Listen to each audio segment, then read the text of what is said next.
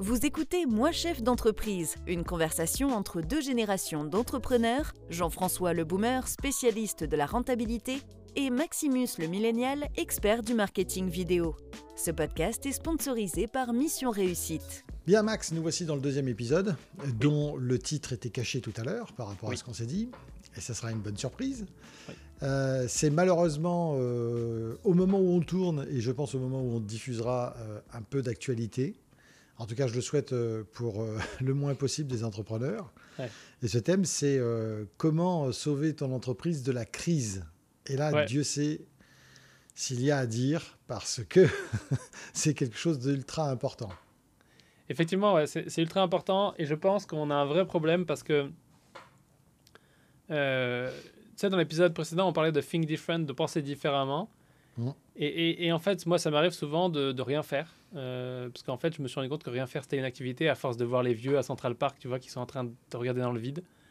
Et je me suis dit, putain, mais en fait, rien faire, c'est une activité.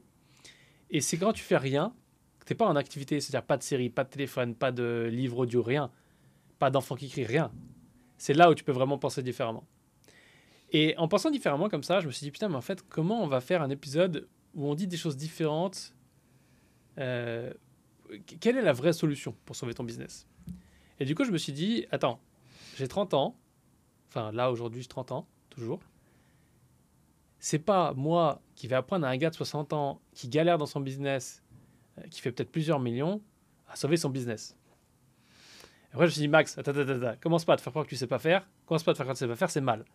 Et du coup, je me suis dit, non, non, je sais très bien ce que je dis, et je sais très bien comment on va faire, et je sais très bien quelle est la méthode puisque euh, je la conseille tous les jours. Parce que effectivement, là, en juste cette dernière année de coaching, euh, tu comptes que les, dans Maximus University, j'entends donc euh, pour spécifique à la vidéo, mais les gars que je forme, ils ont chacun au moins 3 ou 4 clients. Enfin, pour ceux qui en ont le plus.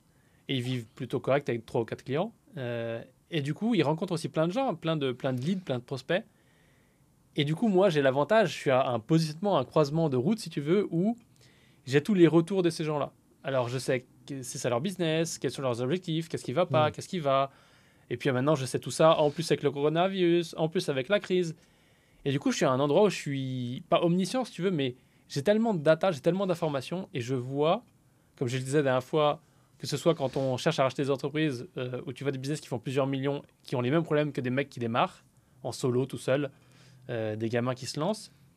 Et bien là, c'est pareil, je revois des patterns, je revois des choses.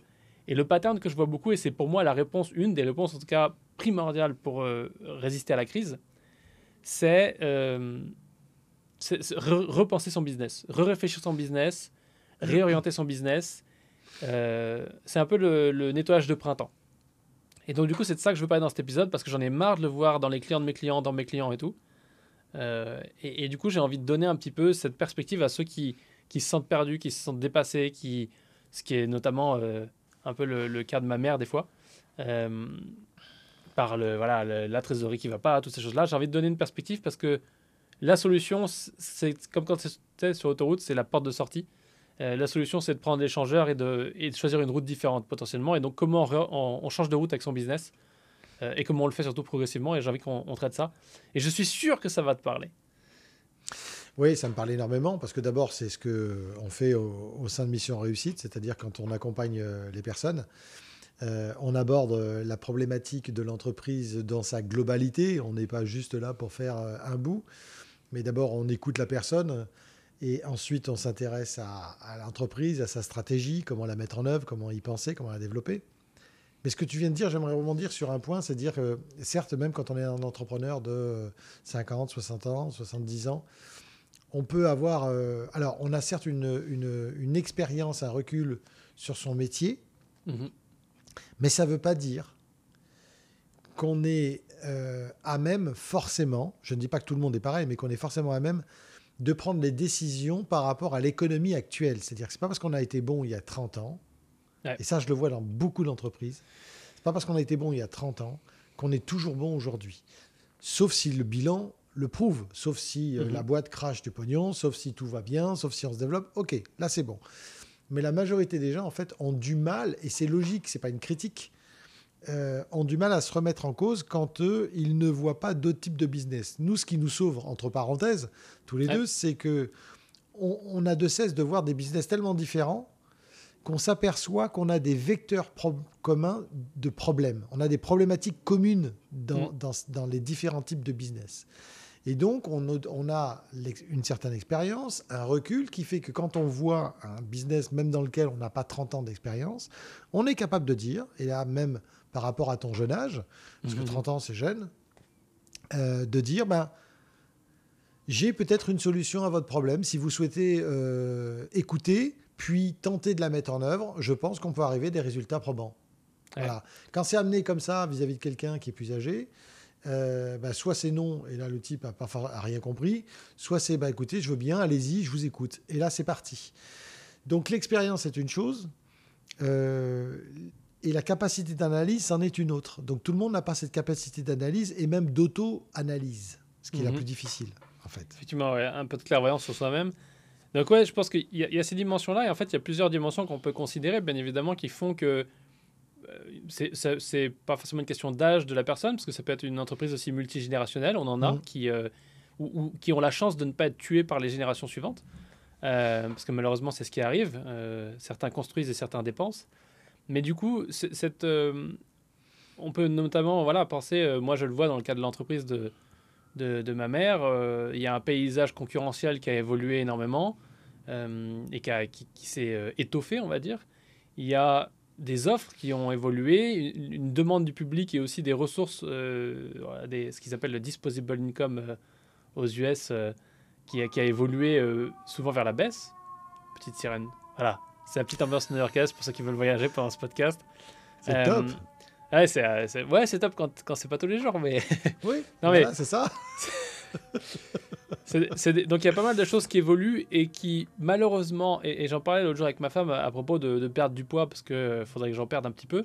Euh, non pas parce que je suis obèse, mais parce que voilà, je veux retrouver un poids un peu plus de forme. Et, et en fait, aussi bien en prendre qu'en perdre, euh, c'est des choses qui sont incrémentales. C'est des choses qui se font parfois sur plusieurs années. Et c'est un mm. petit peu insidieux, ou euh, comme il dirait en anglais, euh, sneak up, ça, ça, ça, sneak up on you, tu vois, ça vient, hop, ça te fait une surprise comme ça. et donc, c'est, c'est, ça marche dans les deux sens. Et si vous voulez faire l'expérience, un, truc marrant, parce que notre cerveau, il pense rarement comme ça, mais quand vous regardez une photo de, on va dire, allez, quatre, quatre photos de quelqu'un qui a maigri, regardez-les à l'envers. Et imaginez-vous que c'est ce qui va se passer si vous ne faites pas attention à votre alimentation. C'est que vous allez, vous êtes peut-être comme la personne allait aujourd'hui euh, euh, dans un poids de forme, bah, vous allez aller dans le sens inverse. Bah, c'est exactement la même chose avec l'entreprise. Euh, si on n'est pas sans cesse connecté au pouls de l'évolution de, la société, de, de l'économie, de, coutumes, de notre secteur, exactement, on va se retrouver dans le cas de Blockbuster qui s'est qui s'est écroulé pour plusieurs raisons, mais en partie parce que bah, ils n'ont pas su faire face à Netflix ou ils n'ont pas su évoluer comme Netflix. Bien sûr, c'est pas l'une des seules raisons. Euh, il y a un très bon documentaire d'ailleurs que je viens de regarder sur Netflix sur le dernier blockbuster. Mais il y a ce vrai problème-là de ne pas évoluer correctement, de ne pas s'adapter à la demande. Et ça, c'est l'un des gros problèmes qu'aujourd'hui je vois dans beaucoup de business. Euh, parce que, bah, et parfois même des business qui marchent très très bien, attention, hein. là je parle pas que pour des business qui sont en, qui subissent la crise, hein, mais certains qui, euh, j'ai que des mots en anglais aujourd'hui qui me viennent, qui prévaillent, donc qui survivent la crise et qui, ça se passe très bien. Notamment une, une cliente d'un de mes clients ou même d'un associé d'ailleurs qui est associé avec, euh, avec nous sur Mission Réussite, euh, qui a un magasin de, de, thé, de café, de vin, de chocolat. Et cette année, elle a fait, malgré le Covid, des meilleurs chiffres que l'année dernière. Mais son business, il pourrait faire deux ou trois fois plus de chiffre d'affaires si elle mettait vraiment toutes les ressources qu'elle a en œuvre. Mais elle ne le fait pas parce que bah, c'est des angles morts qu'elle a, c'est des peurs qu'elle a, c'est mm. euh, du temps et de l'énergie qu'elle n'a pas forcément, et ça demande des compétences qu'elle n'a pas forcément. Euh, voilà, ça demande d'avoir de mettre le projet en place, de le développer, de, réorganiser plein de choses. Et donc c'est là où effectivement, nous, nous c'est là où on s'amuse et on, et on intervient, parce que c'est super excitant de développer des nouvelles choses et de faire pivoter un business, de le remettre dans la bonne voie. Voilà. Ouais, c'est d'autant plus excitant quand tu, quand tu, te mets à écouter euh, le chef d'entreprise ou la chef d'entreprise en face de toi exposer ses difficultés, ses points de douleur, ses souffrances, euh, justement euh, la manière dont il vit la crise, la manière dont il la perçoit, et écouter quand tu lui dis alors donc quelle solution vous aimeriez apporter ou à quelle solution avez-vous pensé? Et sentir qu'à ce moment-là, en fait, ils sont, euh, c'est très compliqué parce qu'il y a beaucoup d'affect et donc ça vient euh, jeter un brouillard sur leur capacité d'analyse. Et ça, c'est tout à fait normal. Et dans ces cas-là, ce qui est un peu, euh, ouais, c'est presque un peu jouissif. C'est, en tout cas, moi, ça me vient comme ça. Je sais qu'en parlant avec toi, c'est, si tu le sens aussi, c'est que les solutions apparaissent tellement évidentes au moment de l'analyse, c'est presque un screen devant les yeux ou comme, comme dans Kingsman avec ses fameuses lunettes et, il voit euh, tout, tout, ce qui se passe dedans. Et, on a presque tout le schéma et tout, tout, tout le, plan marketing, le plan stratégique qui se met en place. Et on se dit, mais ouais, mais si on fait ça, ça, ça va déboucher là-dessus, et ainsi de suite. Et en fait, c'est normal, c'est une vision extérieure qu'on a de ça. Donc, euh, la, une des choses pour, pour, pour, faire face à la crise quand on a son entreprise, euh, ben, c'est aussi, alors on va pas commencer la, les conseils tout de suite parce que c'est la deuxième partie, mais moi je pense, mon ressenti que j'ai, c'est la première des choses, c'est surtout pas, pas porter ça comme un poids et comme une mhm. fatalité. Et, on en revient à ce qu'on disait euh, dans l'épisode précédent. Coupez-moi ces, sources d'infos. quoi. Coupez-moi tout. Hein. La première façon, c'est déjà stop. Arrêtez de me parler de la crise. Non, mais c'est vrai que plus tu sais qu'il y a d'autres business qui meurent, plus tu, vas, plus tu vas vers ça. Ma mère, elle a une bonne. Euh, elle a une bonne. Euh, enfin, ça marche avec tout, mais à cheval, c'est particulièrement. C'est répété très souvent. Quand tu fais du saut, euh, tu dois regarder devant toi. Tu dois regarder mhm. là où tu vas et tu dois regarder même de l'autre côté de l'obstacle, voire même l'obstacle suivant, puisque naturellement, de par plein de paramètres que soit je ne connais pas, soit on va pas citer ici, euh, le cheval va là où tu regardes. pour des raisons d'équilibre, pour des raisons de où est-ce que tu vas mettre tes mains, bref. Et, au final, c'est un peu, bah voilà, si tu regardes par terre, tu vas aller par terre, ou en tout cas, tu vas empêcher ton cheval de faire un saut euh, propice euh, et, de meilleure qualité, etc. tu vas lui demander plus d'efforts. Pourquoi? Parce que ton poids est à un endroit différent, etc. C'est la même chose pour ton business, c'est la même chose pour ton avenir. Alors, euh, certains vont y voir là une propagande de la de la, loi de l'attraction, mais c'est pas ce que je veux dire là. C'est vraiment des choses, euh, enfin, non, euh, plus tangibles que la loi de l'attraction, euh, parce qu'il y a certains, je sais, qui sont pas forcément connectés avec ce genre de choses là. Mais c'est vraiment, tu, tu es aligné avec la réussite à partir du moment où tu penses à la réussite, à partir du moment où tu vas dans le sens de la réussite. Si tous les jours tu regardes les autres qui font, qui, qui échouent et que tu penses qu'à ça, n'importe quelle idée qui peut te sortir de la merde entre guillemets tu vas pas avoir autant d'énergie, tu vas pas pouvoir la développer. Et c'est pour ça qu'on voit beaucoup aujourd'hui de, business multigénérationnels qui sont, euh, entre guillemets, sauvés par les nouvelles générations parce qu'elles innovent là où les anciennes générations n'ont pas voulu innover. Parce qu'elles sont, elles ont, parfois même, elles, sont capables de le faire super vite et, vachement bien et d'exécuter rapidement sur un plan parce qu'elles ont souffert pendant longtemps de travailler sous l'ancien leadership, entre guillemets, euh, des parents qui ne euh, voulaient pas changer. Et quand eux, ils ils peuvent enfin prendre les rênes, bam, ça part, et là, on développe plein de choses. Ça me fait penser notamment à un, potentiel client d'un de mes clients euh, qui, euh, qui est en train de. qui est une, entreprise de BTP, multiservice, qui a plus de 100 ans. Ils sont en quatrième ou cinquième génération. Et ils sont en train de développer, euh, et je sais que je t'ai déjà dit, mais c'est comme ça, les, gens pourront faire le lien avec l'épisode précédent, mhm. où, où, tu te plaignais de la qualité de service de ton, de ton prestataire qui pose ta porte ils sont en train de développer une, une application euh, ou un site internet en tout cas qui permet à leurs clients de suivre les travaux en, en, ligne sur un site. Et donc du coup je me suis dit putain mais c'est ouf, je leur ai pas parlé, je leur ai pas donné l'idée. Et c'est dingue parce que j'en ai vu plein d'autres des boîtes de BTP, j'en ai parlé à plein d'autres des boîtes comme ça qui sont dans, dans les travaux ou ce genre de choses. Euh, qui sont dans des trucs où on est censé être en train de dire oui, euh, le robinet, je le touche à moins cher sur Amazon. Et eh ben ils pensent pas à ça, ils pensent pas à faire un meilleur service client. Ils ne pensent pas à mettre un truc en place parce qu'ils n'ont pas ces connaissances-là et parce que potentiellement ils sont focus sur Ah, mes clients se plaignent, mes clients se plaignent. Ils ne sont pas focus sur régler le problème. Et donc c'est vrai que ce que tu disais, nous, ça nous excite. Euh, c'est notre adrénaline. Il y en a qui aiment sauter en parachute. Nous, on aime voir les problèmes des autres. Euh, et, et la aussi solution. En parachute. Ouais, bon, bref. Mais euh, tu peux moins le faire que voir les problèmes des autres. Mais nous, on aime voir les problèmes des autres et, et, les voir, et voir la solution, tu vois, comme dans les Sims qui brille et qui apparaît au-dessus de leur tête. Et, nous, on n'a plus qu'à faire Ah ouais, c'est ça la solution, et, go, on applique. Et, ça, c'est vraiment la, partie euh, excitante de ce que nous on fait. Euh, et de, de, mais c'est vraiment voilà, cette réflexion de dire Ok, c'est la crise. Commence par soigner ton, ton, ton regard. Où est-ce qu'il regarde? Tu regardes toujours à l'endroit où c'est la crise, à l'endroit où c'est la mmh. crise. Et détourne ton regard. Détourne ton regard des gilets jaunes, détourne ton regard de tout ce qui va mal dans le monde, parce que de toute façon, ça ne t'aidera pas, ni en tant qu'humain, ni en tant qu'entrepreneur. Et focus-toi sur ce qui marche, focus-toi sur ce qui, euh, ce qui fonctionne et où est-ce qu'il y a de la croissance, où est-ce que les gens ont besoin d'aide, où est-ce que, est-ce que socialement tu peux avoir un impact, parce que rajouter un impact social dans une entreprise, maintenant, c'est toujours une très bonne solution comparé à avant où tu pouvais juste faire du pétrole et faire du pétrole. Euh, donc, regarde où tu peux réorienter les choses. Et en prenant le temps de juste réfléchir, déjà vous-même, euh, dans votre entreprise, il y a plein de choses qui vont vous apparaître. Écoute, moi je pense, je suis en train de me dire en t'écoutant que le titre même de comment euh, sauver ton entreprise de la crise va nous amener très rapidement à la deuxième partie parce qu'il faut absolument qu'on donne ces conseils. Tu commences à le donner là, là tu es en train de le donner, c'est en train d'arriver. Et euh, autant passer euh, directement à la deuxième partie, quitte à faire une deuxième partie pour une fois inversement plus longue que la première, parce que là, je pense que c'est vraiment quelque chose sur lequel on va pouvoir apporter beaucoup de valeur en expliquant aux gens comment ils peuvent avoir des solutions. Tout fait. Non, mais tu as raison de me, as raison de me channeler dans mon, dans mes, instants visionnaires parce que, non, oui, parce que c'est vrai, c'est un, gros problème que j'ai, mais je me soigne euh, parce que ça me coûte pas tant et je le fais avec raison. Mais c'est un gros problème que j'ai où j'ai tellement euh, envie d'aider, de, trouver la solution que parfois pendant des entretiens de vente, euh, les entretiens initiaux ou les entretiens initiaux, j'ai tendance à, à, déjà avoir pensé toute une stratégie et, à commencer à appliquer la stratégie. Et le problème, c'est que certains se diraient Oh non, le client il va partir avec, il va l'appliquer sur toi. Moi, je m'en fous s'il le fait et que ça marche pour lui, je suis très heureux.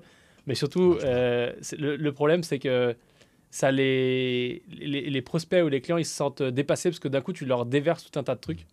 Donc, du coup, maintenant, je reste plus composé pendant les entretiens de vente où je, dis, OK, on va faire étape par étape parce que même si je suis excité, respectons le process que j'ai mis en place et que j'ai créé. Euh, donc voilà, respectons le process et passons à la deuxième partie dans laquelle on va voir les conseils pratiques euh, que nous avons listés. Si vous aimez ce podcast, n'hésitez pas à le noter, le commenter et le partager.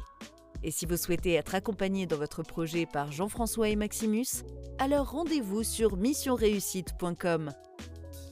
Bien, alors euh, nous voici dans cette deuxième partie qui va être euh, très très très très structurée, très importante, parce que là on va vraiment donner effectivement... Euh, Carré. D'abord, ouais, toi ça te plaît. Parce Professionnel. process, process aussi, ça, ça va être bon.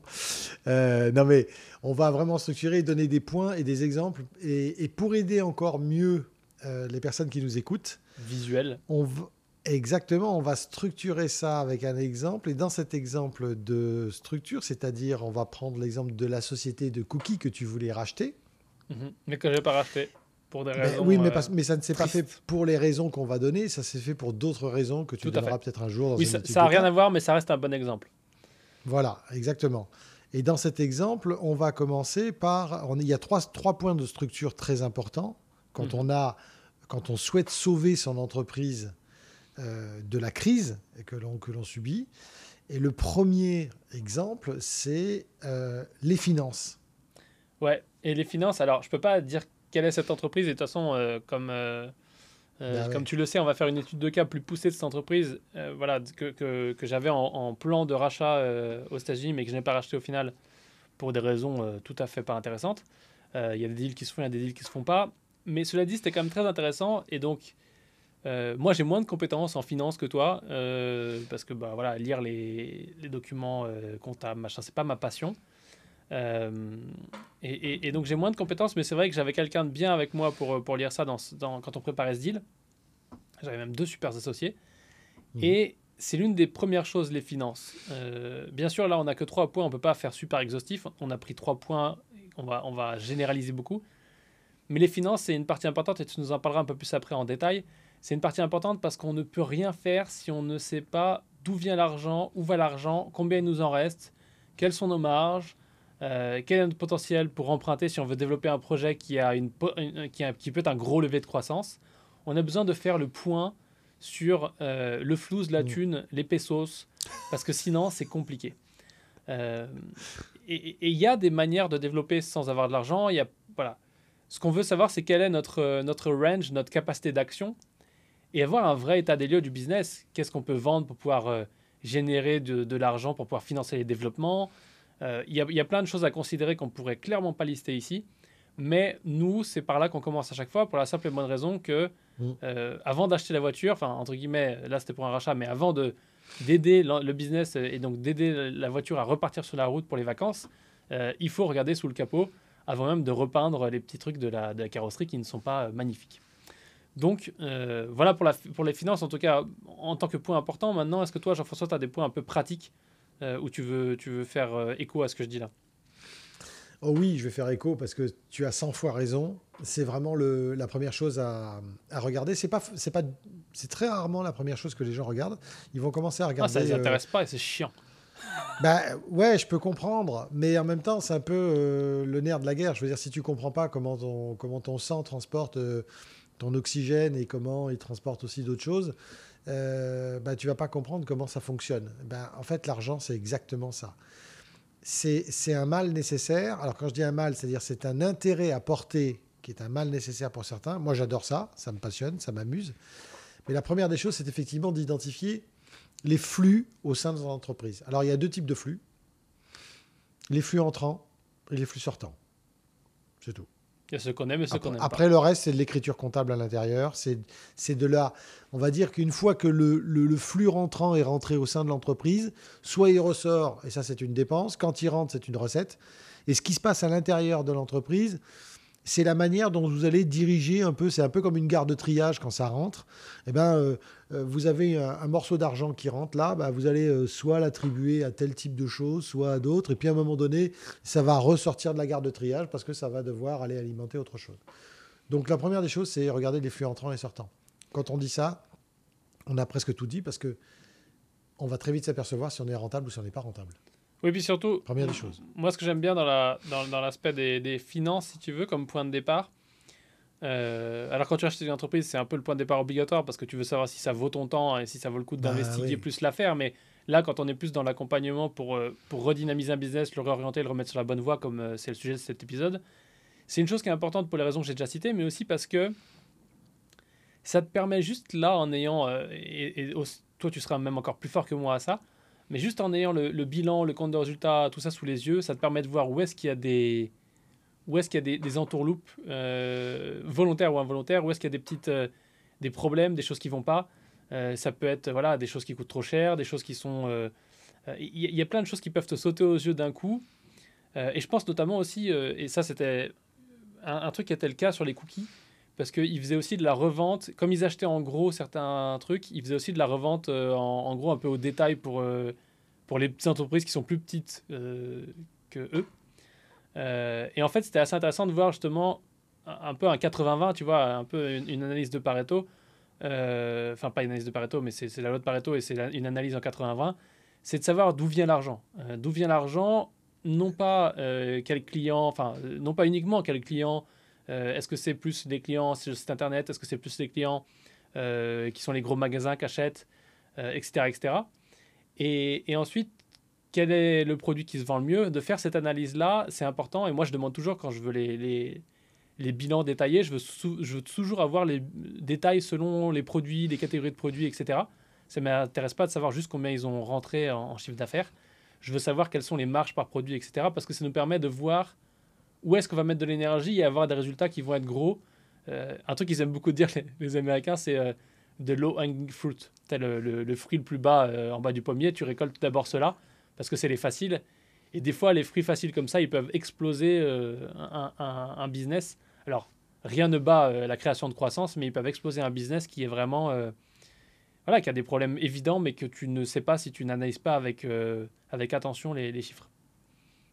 Donc là, dans le cas, euh, pour revenir un petit peu plus d'une manière un peu plus concrète et terre à terre, dans le cas des cookies, euh, le flux entrant euh, que vous avez identifié avec vos associés, qu'est-ce que qu'est-ce que vous avez constaté? Qu'est-ce qui allait Qu'est-ce qui allait pas? Juste, juste là-dessus. Alors, il y a trois problèmes. Il y avait un problème, c'est qu'ils sont dans les magasins qui seraient équivalents à Carrefour, Naturalia, ce genre de choses. La problématique, c'est que ces magasins-là, c'est sans foi ni loi, ils peuvent te dropper du jour au lendemain et tu perds tous tes revenus. Et c'est ce qu'on appelle du wholesale, donc du, de la vente en gros. Et donc, si tu fais, je sais pas, ta boîte de cookies pour 5 dollars, euh, enfin, si eux, ils la vendent à 5 dollars, ça veut dire que toi, tu la fabriques peut-être pour 2 euh, dollars ou 3 dollars. Euh, mais derrière, tu vas, tu vas la vendre beaucoup moins cher à eux, tu feras moins de marge quand tu la vends aux grosses structures, via les centrales d'achat, etc., que si tu la vends directement aux consommateurs. Là où la raison pour laquelle ils ont choisi ça, c'est parce que c'est une vieille entreprise et qu'ils faisaient ça depuis longtemps mais aussi parce que c'est la voie de la facilité. tu, enfin, entre guillemets, tu parles à un mec qui peut acheter pour tous les magasins des États-Unis, versus faire un site internet, faire la pub, faire le marketing, la stratégie, etc., pour vendre à, euh, en direct au consommateur. Aujourd'hui, il faut avoir les deux stratégies selon moi. Et donc euh, là, le problème qu'ils avaient pour l'instant juste, et qu'on a vu en, regardant les finances, c'est que la plupart de leurs revenus venaient du, du wholesale, donc des, des, magasins, et que ce revenu il peut disparaître, mais surtout que la marge est beaucoup plus basse euh, et que tu n'as rien. Voilà, c'est un revenu qui est en danger tous les jours. Quoi. Ouais. Alors justement, là on voit bien, c'est un excellent exemple, c'est qu'on voit bien qu'en période de crise, euh, et que quand l'entreprise subit la crise, la crise c'est quoi? C'est par exemple des grandes surfaces qui vont avoir un chiffre d'affaires qui va baisser, donc des commandes qui vont venir se répercuter sur les fournisseurs. Donc les fournisseurs ont moins de commandes de la part de leurs clients que sur les grandes surfaces, et donc ils rentrent dans un cycle de crise, d'accord? Mhm. Et c'est exactement ce que tu disais tout à l'heure, c'est-à-dire une trop forte dépendance à un certain type de marché, un certain type de clientèle, un certain type de produit fait que on, a, on a d'office fait rentrer le loup dans la bergerie. Alors quand euh, l'économie va bien, bah, le loup est plutôt petit. Mais quand l'économie devient euh, malade, comme c'est le cas en ce moment, mm. eh bien, le loup prend une taille euh, importante et commence à faire peur. Et c'est très bien ce que tu disais, c'est-à-dire que concrètement parlant, quand ce flux a été analysé, eh bien, c'est là où on commence à apporter des solutions annexes en disant ouais, mais attention, euh, on a certes ce flux entrant qui est euh, pérennisé d'après ce que vous dites, mais là, en période de crise, on s'aperçoit que ce n'est pas tant le cas. Il va falloir immédiatement réagir, être véloce et innover en allant chercher d'autres types de marchés annexes. Ouais. Et c'est là ce que je voulais illustrer par rapport à, ce que tu disais. Non, c'est très intéressant. Maintenant, cette, euh, et c'est tout à fait exact, d'autres marchés annexes qui sont dans ce cas-là, et, tu empiètes un peu sur le, point suivant, mais mm. je veux juste finir sur celui-ci, même si on pourrait littéralement faire sur ce cas-là, je pourrais faire 3-4 heures. Et je pense que ça resterait intéressant pendant 3-4 heures. On n'a pas le temps. Mais on, va faire une étude de cas spécifique et, je pense qu'on la fera en longueur justement pour que ça voir euh, les gens qui veulent être intéressés, voir comment on réfléchit et comment on, mm. comment on travaille. Euh, mais au-delà de ça, un autre point qui est intéressant et, qui est euh, à, décharge, si tu veux, dans ce cas-là, c'est que je suis pas trop inquiet en temps de crise pour cette catégorie-là, que la catégorie des, des, des, gâteaux et tout, parce que même si les gens vont pas forcément, ils vont avoir moins d'argent à dispo pour dépenser là-dedans, c'est pas forcément une des ressources qui va partir vite. Parce qu'on le sait que les gens, ils aiment bouffer de la merde et on sait que, au même titre qu'ils aiment regarder les news et de se polluer le cerveau avec ça, on sait que l'humain, il a absolument une très très grosse incapacité à, un, respecter son budget et deux, euh, respecter son corps en ne mangeant pas des merdes. Euh, et donc, du coup, on sait que l'humain, dans ce cas-là, et c'est une pensée très très noire hein, que j'apporte là, mais euh, on sait que c'est un peu anticrise dans un sens parce que quand tu passes euh, plus d'un an en confinement, tu vas pas dire non à ta boîte de cookies. Euh, donc ça, c'est une chose qui est intéressante. Maintenant, ils avaient aussi un autre avantage, et, là, on, on, empiète encore sur la partie plus... Euh, on n'est plus dans les finances, mais ils avaient un autre avantage qui fait qu'au niveau des finances, c'est rassurant au niveau de la crise, c'est qu'ils ont un positionnement depuis très très longtemps dans ces magasins-là, et qui sont à la mode, entre guillemets, c'est-à-dire ils sont sans sucre, pas, de, pas de machin, pas de truc... Pas Enfin, tu sais, c'est ce genre de boîte où quand tu lis ce qu'il y a dessus, en fait, tu te rends compte qu'il y a. Tu te demandes avec quoi ils font les cookies parce qu'il n'y a rien dedans. euh, donc, tu as ce côté-là un peu, en même temps un peu hipster, mais un petit peu, un peu sur les, les gens qui commencent à, à, se réveiller et à dire ah, peut-être qu'il faut que j'arrête le gluten et tout. Donc, on avait aussi ce gros avantage-là, euh, mm-hmm. qui était un, un, vrai gros avantage pour dire ok, on, on peut le développer et c'est aussi l'un des, l'un des l'une des, des, fondations, si tu veux, pour développer une stratégie online avec, directement, avec du direct to consumer, donc avec de, de la vente directement au consommateur. Euh, je ah mais excellente euh, transition. Parce que une fois de plus, je te le dis, mais tu vas me dire c'est normal, c'est mon métier, donc je le dis à ta place. Euh, on va passer sur le, deuxième point. Voilà, donc en rappelant qu'effectivement, le premier point, c'est analyser ses finances. On a, on a survolé qu'une toute petite partie. On a fait les flux entrants. On aurait pu parler sur les flux sortants. On peut faire 5 heures dessus, voire 10, mais. Mais ouais, vraiment. Ouais, je, suis d'accord avec toi. Ouais, ouais, non, mais c'est les finances, c'est la première des choses que vous devez analyser. Et, et ça, va, ça vous casse la tête, mais faites-le réellement parce que ça commence par là. Ne commencez pas à partir sur le marketing, la pub et tout ça, parce que vous partez au mauvais endroit. Ça veut dire que vous ne savez pas quels sont vos leviers de marge, où sont vos vraies marges, où est-ce que vous allez pouvoir gagner de la marge? Et c'est ce qui m'amène sur le deuxième point, mhm. qui est ensuite l'analyse de votre business model. Donc là, je te laisse prendre, parce que je sais que tu as des choses à dire aussi. Ouais, et eh ben écoute, j'ai envie de te dire que comme j'analyse pas les finances, en fait, ça, ça là, le business model, c'est ce qui m'a fait réfléchir à cet épisode, comme je le disais dans la première partie. Hmm. Tous les gens que je vois, les clients de mes clients, mes clients, etc., je vois que leur business model, c'est le problème. Euh, pour plein de raisons que j'ai pas le temps de citer là. Mais leur business model, c'est le problème. Et la raison pour laquelle je peux parler de ce, ce point-là de façon encore plus extensive, euh, oui, extensive, bon bref, de, en, plus en longueur, c'est simplement parce que j'en vois plus de business qui ont un business model vieillissant, pas adapté, pas mis à jour, où ils sont pas conscients de quel est leur business model et qu'est-ce qu'ils font, pourquoi ils le font, pour qui ils le font. Euh, et parce que je vois moins souvent les finances des, clients de mes clients, bien évidemment. Et voilà, quand, quand c'est pas notre boulot de voir les finances, ils vont pas filer à, leur vidéaste les leurs comptes. Euh, mais quoi qu'il en soit, ça reste un truc que je vois beaucoup. Et je vois beaucoup de choses, euh, effectivement, qui sont. Alors, on va, on va prendre le, côté simple ici pour rester sur notre exemple.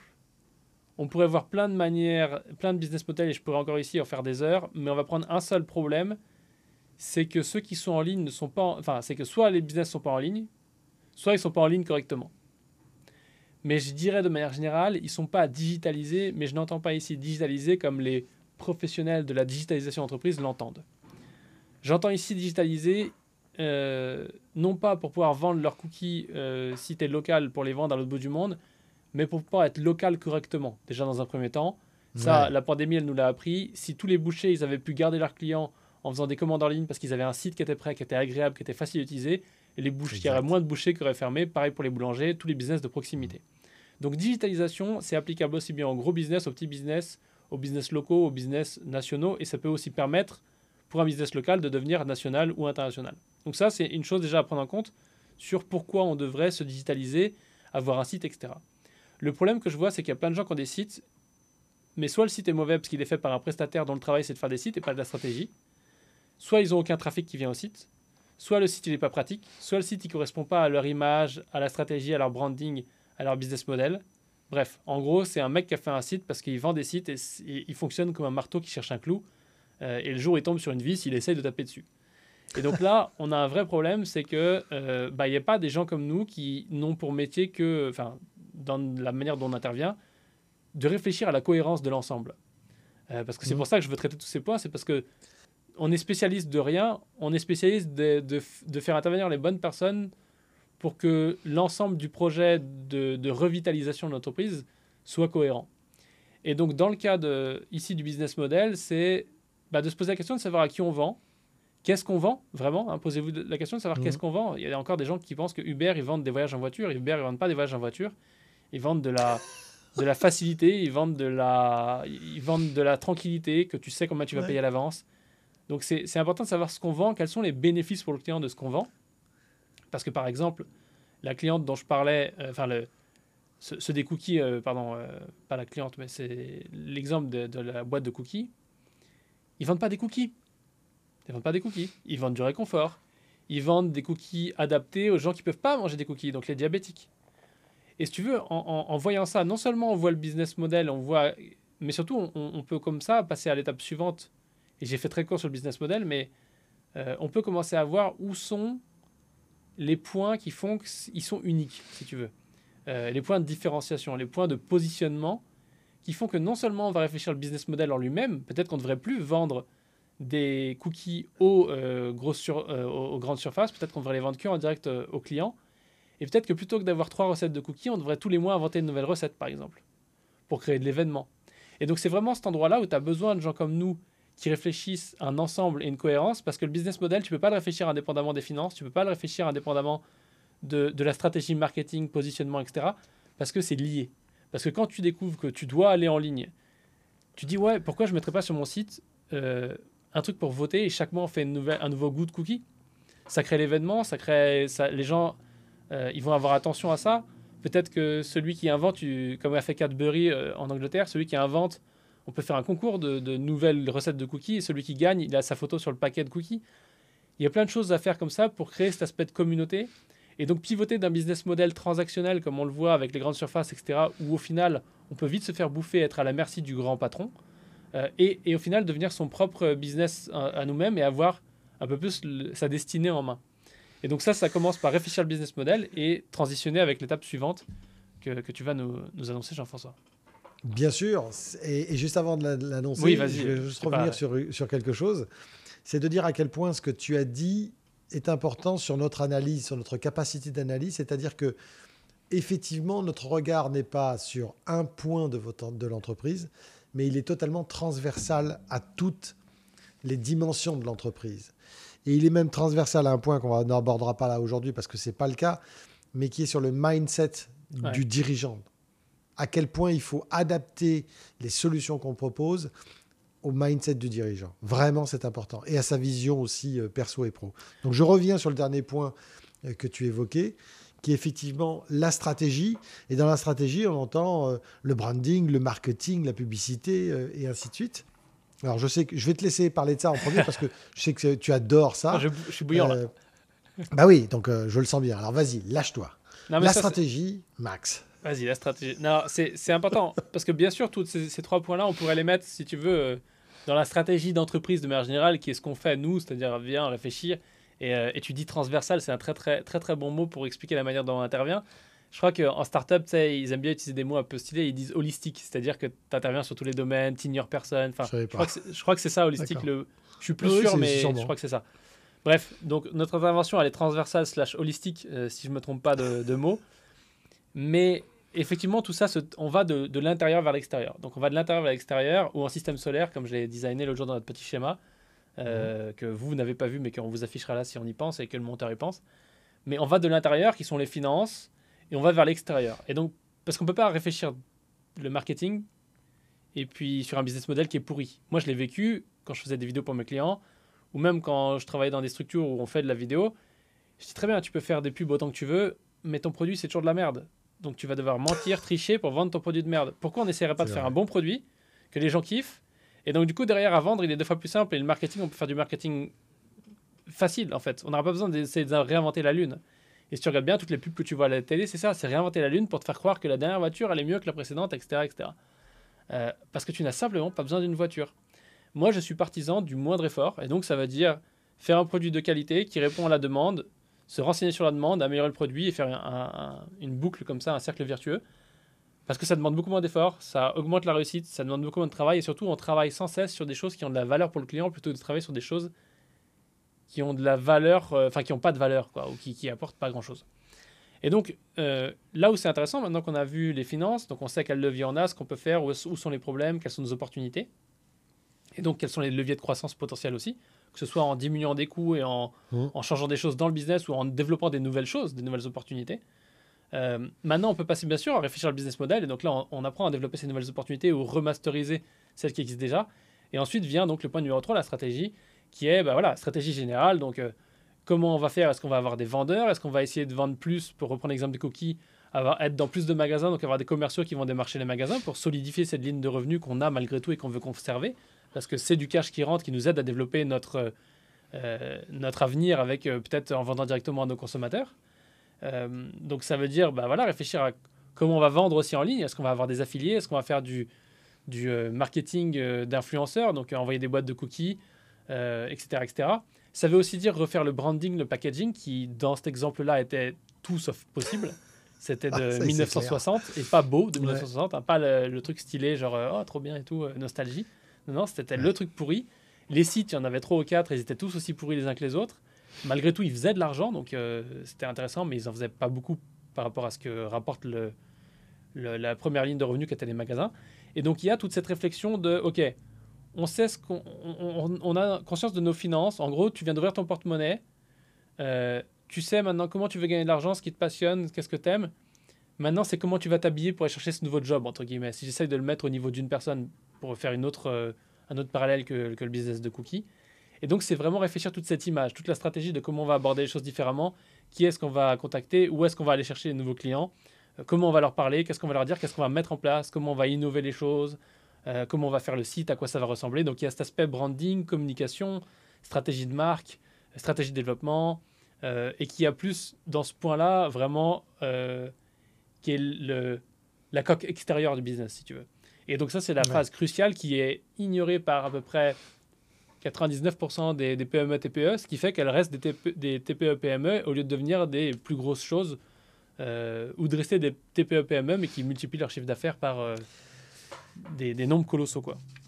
Et oui, et parce que c'est là où je reviens à ce que je disais tout à l'heure, quand je parlais de, transversalité au niveau du ce qui va jusqu'au mindset de l'entrepreneur, ce que, ce que l'on travaille aussi, c'est-à-dire que comment faire adapter une nouvelle stratégie quand on retouche à l'image de marque, au logo qui a été dessiné il y a 30 ans, pensé par le dirigeant qui trouvait ça très très bien, que sa femme, sa copine, son cousin ou je ne sais Et à l'époque, il était déjà pas bien le logo. Hein. Donc euh. Voilà, exactement. Mais, mais, mais aujourd'hui, quand vous lui dites, bah oui, mais, mais ça fait 30 ans que ça marche.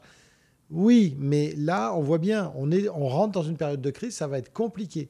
Et c'est là où tu as raison de dire, c'est très compliqué de, switcher, de faire le lien, de, se remettre en cause, voilà, c'est le mot que je cherchais. Euh, et ça, ça passe par une compréhension aussi en amont de la psychologie de l'entrepreneur. Si on sent qu'on est face à quelqu'un qui a décidé que c'était euh, dur la personne et que euh, tout le reste c'était à peu près des cons et qu'il nous interroge parce qu'il a juste envie de valider que ce qu'il pense c'est bien, Bon, ben alors c'est pas la peine d'être force de proposition sur un axe de nouveauté parce que de toute façon il l'acceptera pas. Ouais. Mais c'est ce qui fait aussi que beaucoup d'entreprises. Ne sois pas négatif, euh, Jean-François. Tu nous fais du négatif, là, Jean-François, c'est pas bien. Non, non, non, pas du tout. C'est parce que j'ai vu aussi des entreprises qui étaient des joyaux. Qui sont demandeurs, mais qui comprennent pas qu'il faut changer. C'est ça que tu veux dire? Et voilà, exactement. c'est un gros problème parce que tu sais, c'est ce truc de euh, que tous les grands-pères, euh, enfin maintenant ça va bientôt être ton âge de le dire, hein, mais que tous les bah, grands-pères disent. Euh, euh, j'ai rien, rien, compris ce que tu as dit, on a été coupé là. On a une coupure. Si, si c'est pas cassé, on répare pas. mais, mais tu sais, c'est marrant parce que moi, on me l'a tellement dit si c'est pas cassé, on répare pas, que je me dis, ok, c'est pas cassé, on répare pas. Mais on ignore totalement que du coup, c'est pas adapté à la réalité d'aujourd'hui, quoi. Euh, parce que bien évidemment que le, le Minitel, il est pas cassé, on le répare pas. Mais je te garantis que pour aller lire tes mails, ça va être plus compliqué. Ah. Donc en gros, si tu en as marre que ton entreprise ce soit un Minitel, au-delà de survivre à la crise, pour l'adapter au futur, c'est ça qu'il faut faire. Il faut faire les trois étapes. Ouais, alors en même temps, ils sont heureusement, ils sont assez minoritaires parce que sinon on n'aurait aucun client. Mais ça, mais ça arrive, ça arrive, et, ça arrive même avec des groupes de 250 personnes, 300 personnes, 400 personnes d'employés et qui sont installés et, inertie. Ah, c'est plus que ça, mais on va pas en parler là parce que on est dans comment sauver ton entreprise de la crise. Oui, il ne faut pas me lancer là-dessus parce que là, on va faire appel à, la psychologie euh, de l'entrepreneur euh, qui est persuadé que c'est Dieu le Père et qu'en en fait, eh ben, il n'a rien compris parce que c'est bien pour ça que lui ne va pas évoluer. Mais en plus, mais on fera un podcast là-dessus. Les gens qui nous, oui, mais tu sais bien que les gens qui nous écoutent, euh, ils sont trois. et les trois, c'est une 300. 3 ils sont 3, millions. Et les gens qui nous écoutent, non, non, ils, ne sont pas comme ça parce que tu passerais pas le temps, tu passerais pas tes heures à écouter un podcast de un gars avec une casquette et un gars avec des cheveux blancs oui. Euh, si si tu n'avais pas ce, mindset de changer. La question, c'est juste de se dire faut comprendre que c'est un process, c'est pas des miracles. Personne, et incluant nous, ne peut réussir chaque deal, ne peut trouver des solutions à tous les problèmes, mais qui ne tentent rien à rien, je dirais, et 100% des gagnants ont tenté leur chance. Donc c'est un peu classique de dire ça, et ça va avec les grands-pères qui disent que si c'est pas cassé, on ne change pas d'ailleurs. Mais, euh, mais voilà, c'est le truc important à comprendre, c'est que regard extérieur, process, Hmm. Persévérance, patience, égale au moins on est dans la bonne direction. Si, si le changement n'est pas fulgurant, au moins on est dans la bonne direction. Et ça, c'est un des trucs que je dis souvent, et j'en parlais dans, dans l'épisode où on disait est-ce que tu dois faire du marketing vidéo, combien dépenser, etc. Les résultats sont pas instantanés. Mais comme on le disait dans l'épisode d'avant, j'aime bien faire le lien entre 12 000 épisodes, euh, il faut avoir des convictions. Et effectivement, s'il y a des gens aujourd'hui qui sentent qu'ils pourraient faire différemment, qu'ils pourraient faire mieux, euh, et je sais que tu dis que je prends trop cet exemple, mais je vais reprendre l'exemple de ma mère parce que euh, non, non, seulement je lui parle tous les jours, mais euh, non seulement elle se plaint tous les jours, et elle a raison, parce qu'on est là pour, pour parler des choses. le truc, c'est vraiment de se dire, des fois, tu n'as pas l'énergie de le mettre en place, tu n'as pas le mmh. temps, t'as pas... Voilà, et en l'occurrence, ils étaient très très âgés, pour reprendre l'exemple des cookies, ils étaient très très âgés, ils n'avaient pas envie de... Voilà, ils avaient envie de profiter de leur business et de ce qu'ils avaient construit plutôt que de continuer à, innover, etc. Et ça, c'est une chose qui est très importante. C'est de dire, OK, malgré tout, euh, il faut pas faire l'erreur de, Ford, pas faire l'erreur de, des grosses entreprises de, voitures qui ont laissé, Tesla les battre de 10 ans. Euh, alors maintenant, ils peuvent rattraper rapidement, mais il faut faire ce que font les Saoudiens, il faut faire ce que font les anciens euh, business du pétrole. Tu vois que la, réserve de pétrole est en train de baisser, tu vois que les gens ils vont les mindsets sont en train de changer. Ils vont plus vouloir des, voitures qui polluent. en tout cas, ça va shifter avec les générations. Il est temps de corriger le tir maintenant, pas quand ce sera trop tard. Et donc ça, c'est s'adapter au futur, mais la crise, au final, ne fait qu'amplifier un problème qui existait déjà. Ouais. Entièrement d'accord avec toi. Et euh, moi, j'aurais un mot de conclusion par rapport à ça. En tout cas, ça sera ma conclusion. Après, je te laisserai faire la tienne. Si je devais résumer le, point, un point pour dire, euh, mais comment je fais pour sauver euh, mon entreprise de la crise aujourd'hui, c'est remettez-vous en question. C'est-à-dire, ayez la capacité d'analyse de dire, oulala, aujourd'hui ça va pas, qu'est-ce qu'il ce qu'il faudrait que je fasse, qu'est-ce qui va pas dans mon business, qu'est-ce qu'il faudrait que je fasse pour que ça aille mieux. Si déjà vous commencez à vous poser ce genre de questions en étant objectivement ouvert, en se disant, OK, il y a forcément un truc qui ne va pas du tout, je suis en train de partir dans le mur, je perds de l'argent, je perds des clients. Euh, ne commencez pas à dire, ah là là, c'est les clients, c'est tous des cons, ils comprennent rien. Alors là, là c'est fini, là vous partez dans le mur. D'accord Parce qu'on est tous le client de quelque chose et de quelqu'un. Donc non, pas du tout. Remettez-vous en question, analysez et faites-vous aider et accompagner. C'est très dur de le faire tout seul, voire quasiment impossible, parce qu'on est tous dans de la non-objectivité, on est sur de la subjectivité, et on va être là à dire, ah ben non, mais ça, je peux pas l'arrêter. C'est mon bébé, c'est trop mignon, il a marché pendant des années. Ouais, peut-être, mais le Minitel aussi, ça a marché pendant des années, comme le Bebop, et ça s'est arrêté net du jour au lendemain. la, la caution de l'âge.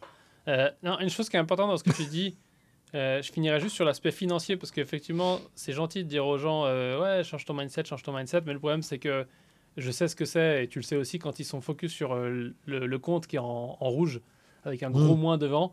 C'est difficile de changer son mindset tout simplement parce que tu es, es, en réponse reptilienne, tu es en fight or flight et tu ne peux pas changer ton mindset. Mm. Mais du coup, je donnerai un truc là-dessus si, si j'oublie pas pour conclure. Mais la première chose, je voulais revenir juste sur un truc que tu as dit par rapport aux clients si les clients c'est tous des cons et qu'ils ont tous tort, alors c'est juste que effectivement ça confirme ce qu'on dit depuis le début, vous n'êtes pas dans le bon business model ou pas dans le bon business ou vous devrez peut-être, enfin il y a un truc à réfléchir en tout cas.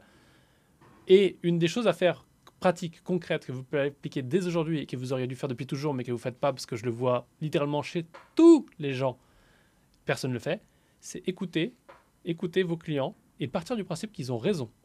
Euh, et surtout les écouter, aller chercher les trucs désagréables. Personne n'aime quand on dit ah, j'ai pas aimé tel truc, j'ai pas aimé tel truc. Ah, je trouve que vous avez abusé là.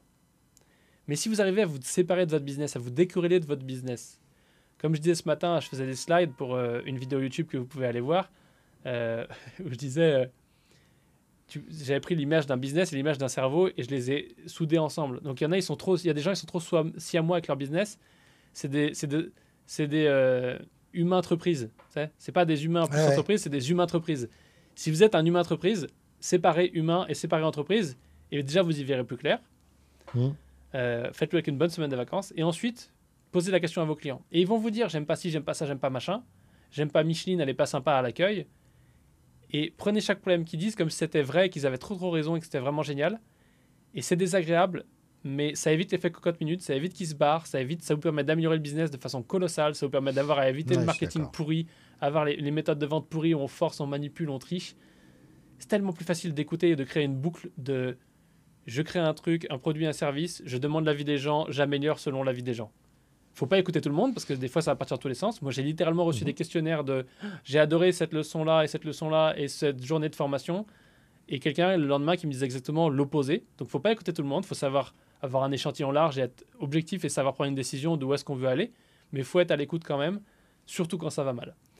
Et euh, pour finir, je, ne te laisse même pas l'occasion d'en placer une, Jean-François. Je finirai cet épisode, parce qu'après on va dépasser, avec une chose qui est très importante et qui est encore une fois un conseil pratique business qu'ils peuvent appliquer. Donc je rappelle, le premier, c'était vraiment de dire, OK, je vais écouter mes clients et là, je vais aller contacter tous mes clients en commençant par les meilleurs euh, et ceux qui viennent de partir pour savoir vraiment quel était le problème. Euh, et le deuxième point, c'est les finances. Si vous êtes dans le cas où, oh mon Dieu, il n'y a plus d'argent sur le compte, c'est dans le rouge, tout le monde m'appelle pour. Euh, voilà, je suis à la douzième relance de chaque service que je dois payer. Un, commencez par couper le gras déjà. Arrêtez de dépenser deux qui ne sont pas nécessaires. Deux, c'est un peu le mode hibernation. Et deux, vous pouvez aller négocier. Pareil, c'est des conversations qui sont désagréables, mais à force de les avoir, vous allez vous y habituer. Et à force d'apprendre à vous séparer de votre business, vous allez vous y habituer aussi. Mais aller négocier, il faut comprendre une chose, c'est qu'en rachat d'entreprise, ça, tous ceux qui rachètent des entreprises, ils le savent, surtout quand elles sont en faillite. Une entreprise à qui vous devez de l'argent, un prestataire, c'est pas compliqué. Hein. Il a le choix entre vous, votre entreprise, elle meurt parce que vous pouvez pas payer et vous êtes en faillite. Donc euh, vous avez trop, trop, trop, trop, trop, trop, trop de choses que vous pouvez pas payer, hein, insolvabilité. Et du coup, l'entreprise, elle meurt, elle va en protection juridique, blablabla, tout le bordel. Et là, ils perdent leur argent. Parce qu'ils ne seront pas prioritaires. Hein. Ce sera la banque, ce sera tous les autres qui seront prioritaires. Qu'est-ce qui se passe? Ils ont tout perdu. Donc, ça, c'est l'épée de Damoclès qui a sur votre échange d'argent et sur la dette que, eux ont chez vous. C'est pas compliqué. Vous avez juste à renégocier, soit un échelonnage de paiement, soit réduire les paiements, enfin réduire la quantité de ce que vous pouvez, payer, et vous payez ça. Et ça, bonne nouvelle, ça marche avec les entreprises, euh, enfin ça marche avec des entreprises standards, ça marche aussi avec l'État, parce que bah, certains organismes d'État, ils, comprennent surtout avec la crise que bah, faut, euh, faut participer à, enfin faut, être, faut faire partie de la solution plus que du problème. Et donc ça, c'est une bonne chose pour commencer à régler les problèmes de finances c'est pas des conversations agréables, mais c'est des conversations qui peuvent donner de l'oxygène et permettre de rallonger un petit peu le temps en attendant que potentiellement il y a d'autres commandes qui arrivent, d'autres flux d'argent qui arrivent, etc. Voilà. Je pense que c'est. oui, c'est bien, ça c'est une belle conclusion. Pas mal, hein J'ai cru qu'on repartait sur un nouvel épisode. non, mais c'est bien, c'est bien. C'est, Non, mais c'est des choses pratiques, là, les gens peuvent les appliquer tout de suite. Ah, bah, ils ont de la valeur ajoutée. Là, je peux te dire que euh, si déjà ils appliquent tout ce qu'on vient de dire, il y en a pas mal qui vont sauver euh, leur business, mais vraiment. En tout cas, maximiser un beau business. Exactement, maximiser euh, vos chances et... vous verrez, ça va fonctionner. Bon, bah écoute, euh, merci pour ça. Bah oui, c'est tout pour aujourd'hui. Hein. Ah bah je crois que oui, vous mieux arrêter. Hein. Et puis suite au prochain épisode. Bye bye. Bye. C'est la fin de ce podcast. Merci d'avoir écouté Moi chef d'entreprise. Si vous avez apprécié cet épisode, n'hésitez pas à le noter, le commenter et le partager.